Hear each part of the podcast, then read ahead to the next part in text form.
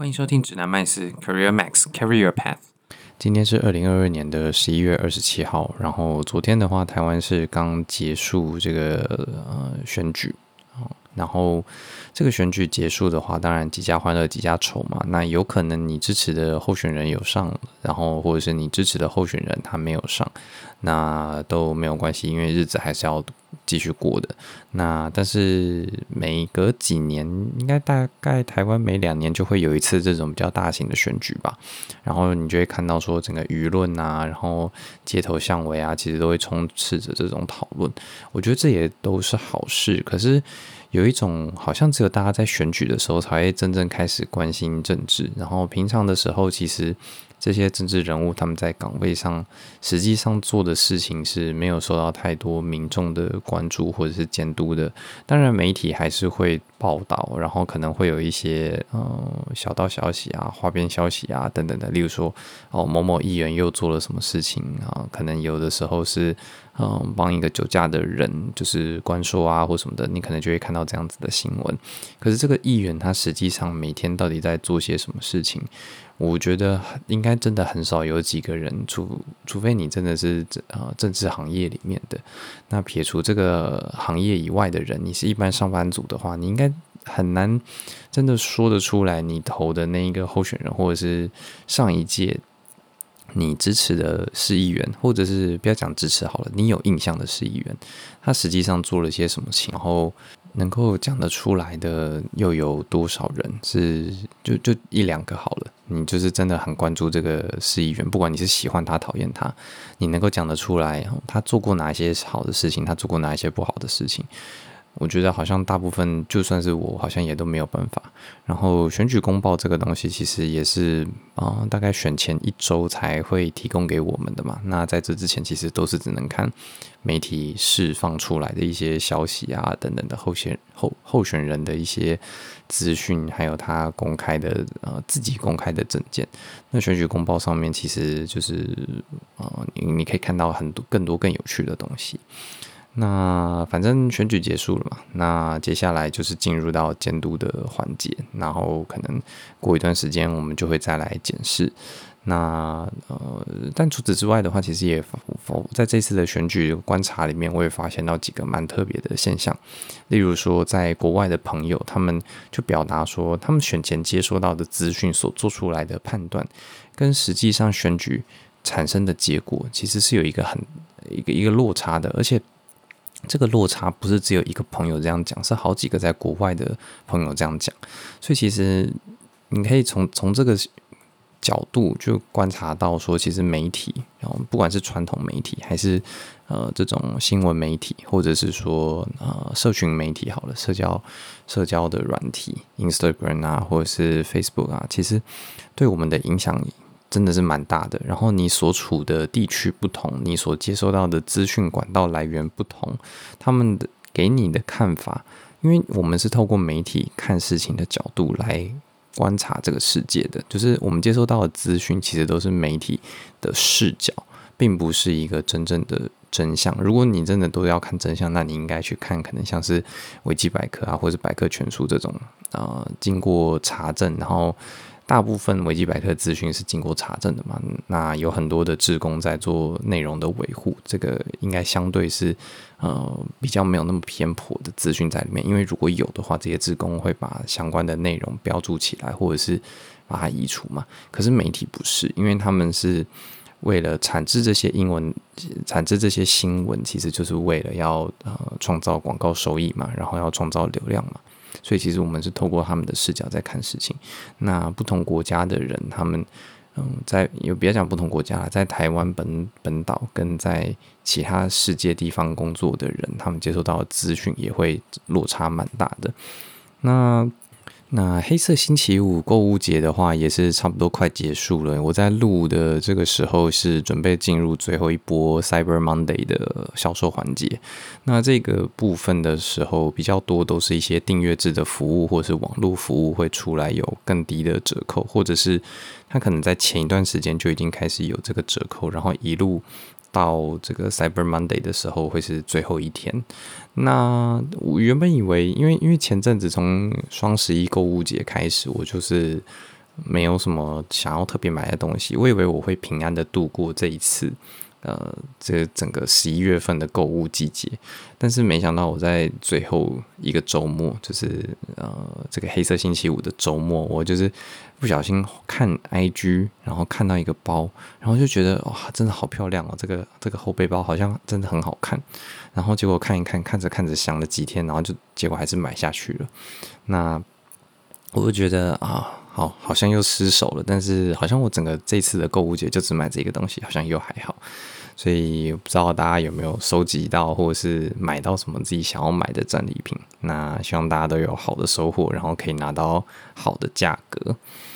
好，那我们这一集的话，讲到就是消费，刚刚讲到消费嘛，然后我就想到说，哦，我除哦除了双十一我买那个包之外，我还有买攀岩鞋，因为爱迪达的这个旗下的品牌叫 Five Ten 的品牌，它在呃大概黑色星期五的上一个周末吧，黑色星期五整个购物季节，它其实有做打折，然后它的岩鞋就是打到大概只要五折。里面包含了非常知名的鞋款，就是一一款叫做 High Angle 的鞋款。那这款鞋款其实，嗯，算是台湾最近开始也蛮热门、蛮常出现的一款攀岩鞋。那但是只是在台湾是没有办法购买到这款攀岩鞋的，因为台湾的爱迪达并没有把 Five Ten 这个品牌引入台湾，所以只能够从国外的代购啊，或者是从从别人的代购，或者是从国外的网站自己买回来。那这次。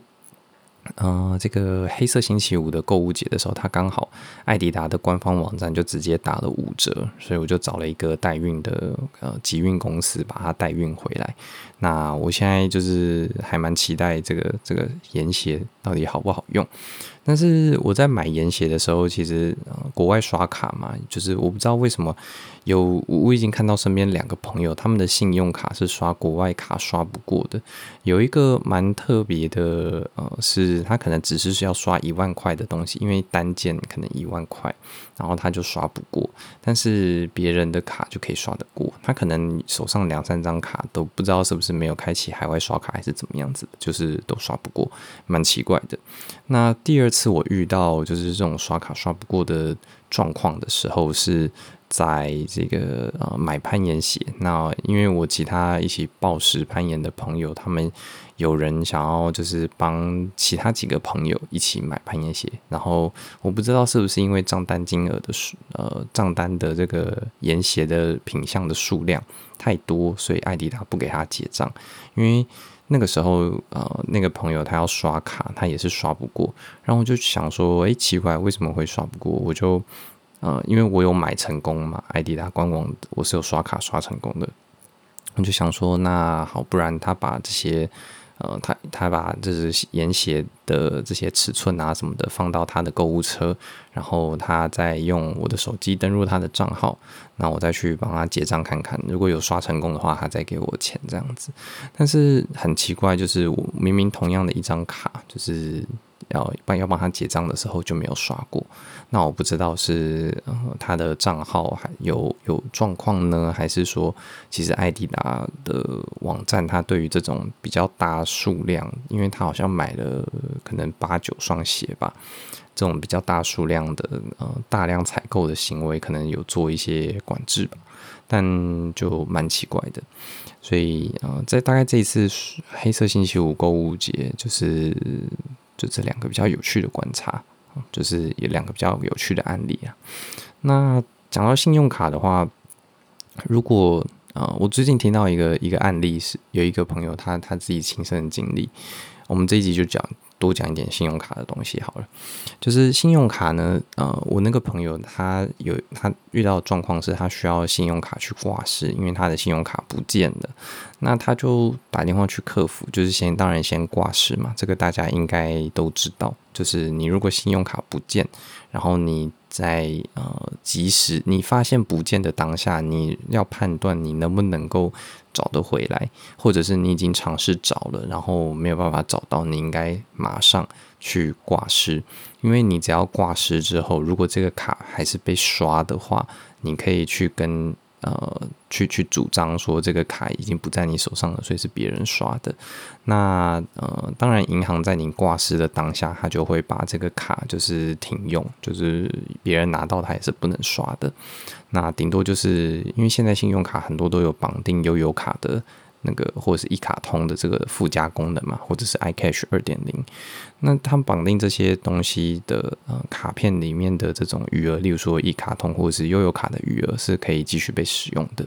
那这个可能就呃比较难去去防范到，但是信用卡本身是没有办法再被刷卡的。好，所以你没办法找到这张卡片的时候，你就应该马上去挂失。那如果你还需要用到这张信用卡的话，你应该要去呃申请补发。所以你在挂失补呃补发这两件事情，可以在一通电话里面直接完成嘛。那我有一个朋友，他就是遇到了说，信用卡补发，结果信用卡公司跟他说要收两百块。哦，两百块的补发费用，就是可能有一些制卡费啊或什么的，反正他就跟他说要收两百块。那那我朋友也蛮有趣的，他就是我忘记他是讨价还价还是怎么样子，反正最后银行说好，那我们就是酌收五十块。然后呃，那这个朋友就是说好，就是五十块就给他扣，就是因为他会反映在下一期的账单里面。那其实实际上呢，你站在消费者的角度，你可能觉得，哎。你已经省下了一百五十块，但是站在银行的角度，大概九十，我不知道百分之多少的人啊，但是实际上大部分的人应该在补发，就算你是补卡片自己弄丢，你补一张新的卡片的时候，理论上是不需要付这个费用的。你们知道，就是你在办一张新的信用卡的时候，你是没有付任何的滞卡的费用的吧？你顶多有付一个年费。那很多时候，信用卡为了推广他们的信用卡，很可能会跟你说，哦，申请电子账单就不用缴年费啊，或者是你每年的消费。有超过十二笔啊，或者是超过多少钱的话，年费就可以不用嘛。所以大部分的状况，我们信用卡都是没有在缴年费的。那同时，你申请新的信用卡的时候，你其实也没有缴这个制卡费。那为什么你申请补发的时候就要缴信用卡卡这这个制卡费呢？那当然，你可能会说，哦，这是你自己弄不见的，这也不关银行的事情。可是，呃。就是站在银行的角度，它其实呃是可以吸收掉这个成本的。像我朋友的例子，他就是还是吸收了一百五十块嘛，但他最后收的这五十块就很没有意思，就是为什么还要再卡一个五十块？然后同时你站在消费者的立场来讲。你是可以随时减掉这一张信用卡的。我们随便讲什么呃，Li Pay 的中信的 Li Pay 信用卡好了，你是可以随时把它减卡减掉的。那你今天去挂失了，结果你说我要重新补发一张的时候，他跟你说要收呃收钱，收五十块，收两百块，随便。他跟你说要收钱，你就说那我要剪卡，我不要我不要这张卡片了，你就剪卡。剪卡之后呢，你过一段时间，可能过个两天，你再去申请一张一模一样的卡。他可能过一个礼拜之后，那卡片就又寄过来了嘛。那你如果是申请补发的话，其实它一样是需要等大概一个礼拜左右的时间，它才会呃有这个卡片送过来。那你想想看，你这种剪卡之后再再重新申请一次一张新的卡片，你其实没有损失什么东西，你唯一损失的就是你原本可能有绑定一些电子支付。那些信用卡、银行的信用卡的卡号可能会做变更，因为是不同张卡嘛。那如果是同一张卡的话，你当然这些卡号可能是不会变动的，你可能可以继续使用。只是，嗯、他们在要求这些授权码的时候，会你你就要输入新的新的卡的授权码嘛。所以其实对银行来说，你剪卡再重新申请一张，跟你补发一张卡是一模一样的事情。那你为什么你在这种剪卡再重新申请一张的时候，你不用付钱；你在呃挂失然后要求补发的时候，却要申请钱，这个很奇怪，真的很奇怪。那同时还有一个例子，就是刚好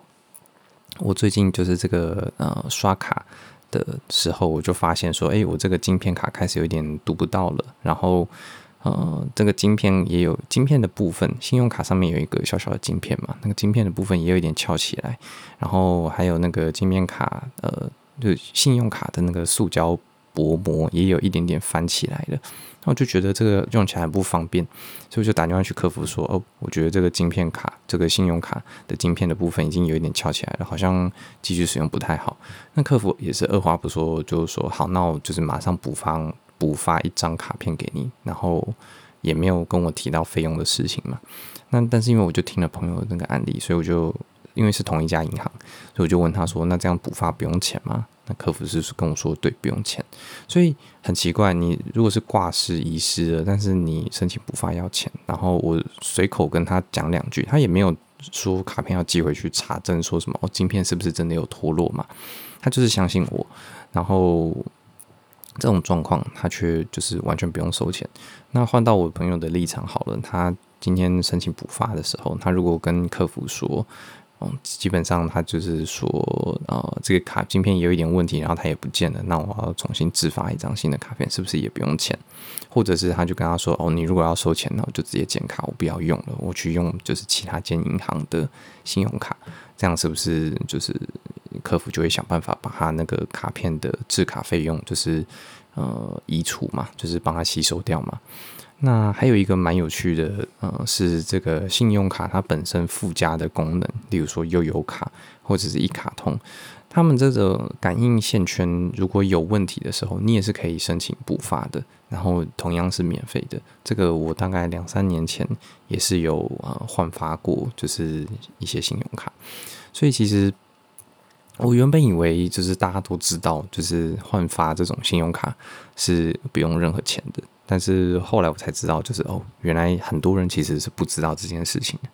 我蛮讶异的。就是跟大家分享一下，就是你呃可以去试着说服客服说，哦，我如果剪卡之后再重新办一张，我也不用付这个制卡费，那为什么现在补发要付？或者是呃，你可以告诉他一些理由哦，这个卡片已经有点老旧啦，有的时候刷卡那个呃镜片感应都有点不良啊什么的。那这次刚好不见了，就帮我换发一张，这说法也都可能可以被接受。好，然后如果真的他还是说要收钱，那你就告诉他说，那我就剪卡，你就不要用了嘛。你真的很生气，就是呃。他，你就你就真的是换一间银行，换其他的信用卡。我觉得现在没有哪一间信用卡是你非用它不可。你要累积里程，有一大票里程的卡可以选；你要现金回馈，有一大堆现金回馈的卡可以选。你喜欢网购好了，针对网购。打出打出高额回馈的卡片也很多，你要出国，那出国也有很多就是适合回馈的卡片，这种回馈的比例可能都不会差到零点二到零点三 percent，就是最最划算的，呃，可能假设随便讲好了，回馈三趴，那第二好的基本上也不会离这个三 percent 太远，它可能会变成是呃二点八或者是二点七。或者是说它可能是二点五，可是呃第一张卡它三 percent 的回馈上限可能只有三百块嘛，那第二张卡的二点五 percent 是无上限的。举例来说，所以你可以斟酌说，哦，你你呃是不是干脆就不要这张卡，你去其他的银行申再申请一张就好。那这个就是小技巧了。你通常这样子讲，客服会认为他为了这两百块。哦，也不是客服认为啦，应该说站在银行的立场，他为了这两百块牺牲掉你一个客户，对他来讲损失是更大的，所以基本上走到这一步，银行一定都会帮你说就是免费，他会帮你出这个制卡的费用。那为什么会这样呢？其实我们的消费记录啊。信用卡，特别是信用卡消费记录是非常值钱的一件事情。第一个，它会透露你的消费习惯，然后它可以知道说你每个月大概消费多少，你的还款能力是不是正常的。这个对于他们银行内部去建一些信用模型啊，或者是消费者分析啊等等的，都是非常有帮助的。那当然。呃，他能够做的事情还是有限的，也没有真的大家想象的什么 AI 大数据或者什么一堆乱七八糟厉害的的那种 buzzwords 套出套进来的有这么厉害什么的，他就可以知道呃你什么时候怎么样子怎么样子，他可能就只是知道说哦啊你你主主要使用的这一张卡跟随随便讲 A 银行主要往来的这一张信用卡呢，呃你基本上呃消费的额度大约都是每个月一万。两万，然后呢，你的还款都是正常的，或者是说，哎，你常常会要求要分期付款，然后他们顶多有的时候可能会再做一些细致的分析，去分析，例如说，哎，你有没有资金的需求？他会去判断嘛。就是如果你有资金的需求，那他可能就会去呃把这个名单转送给其他的，例如说信贷的部门啊等等的，去呃看能不能够多做一些生意。所以其实信用卡。的这个业务呢，它最重要的其实跟社群媒体很像，它要的是流量，要有人在这边使用它的信用卡，它需它只是作为一个媒介，它必须要有流量，它才有它存在的价值，不然不然它每个月给你这些两趴三趴的回馈，然后它其实呃，当然它还有另外一个赚钱的管道是从呃这个收单的一些业务嘛，那就是呃如果。这个商家他接受信用卡支付的话，通常都还会再付一个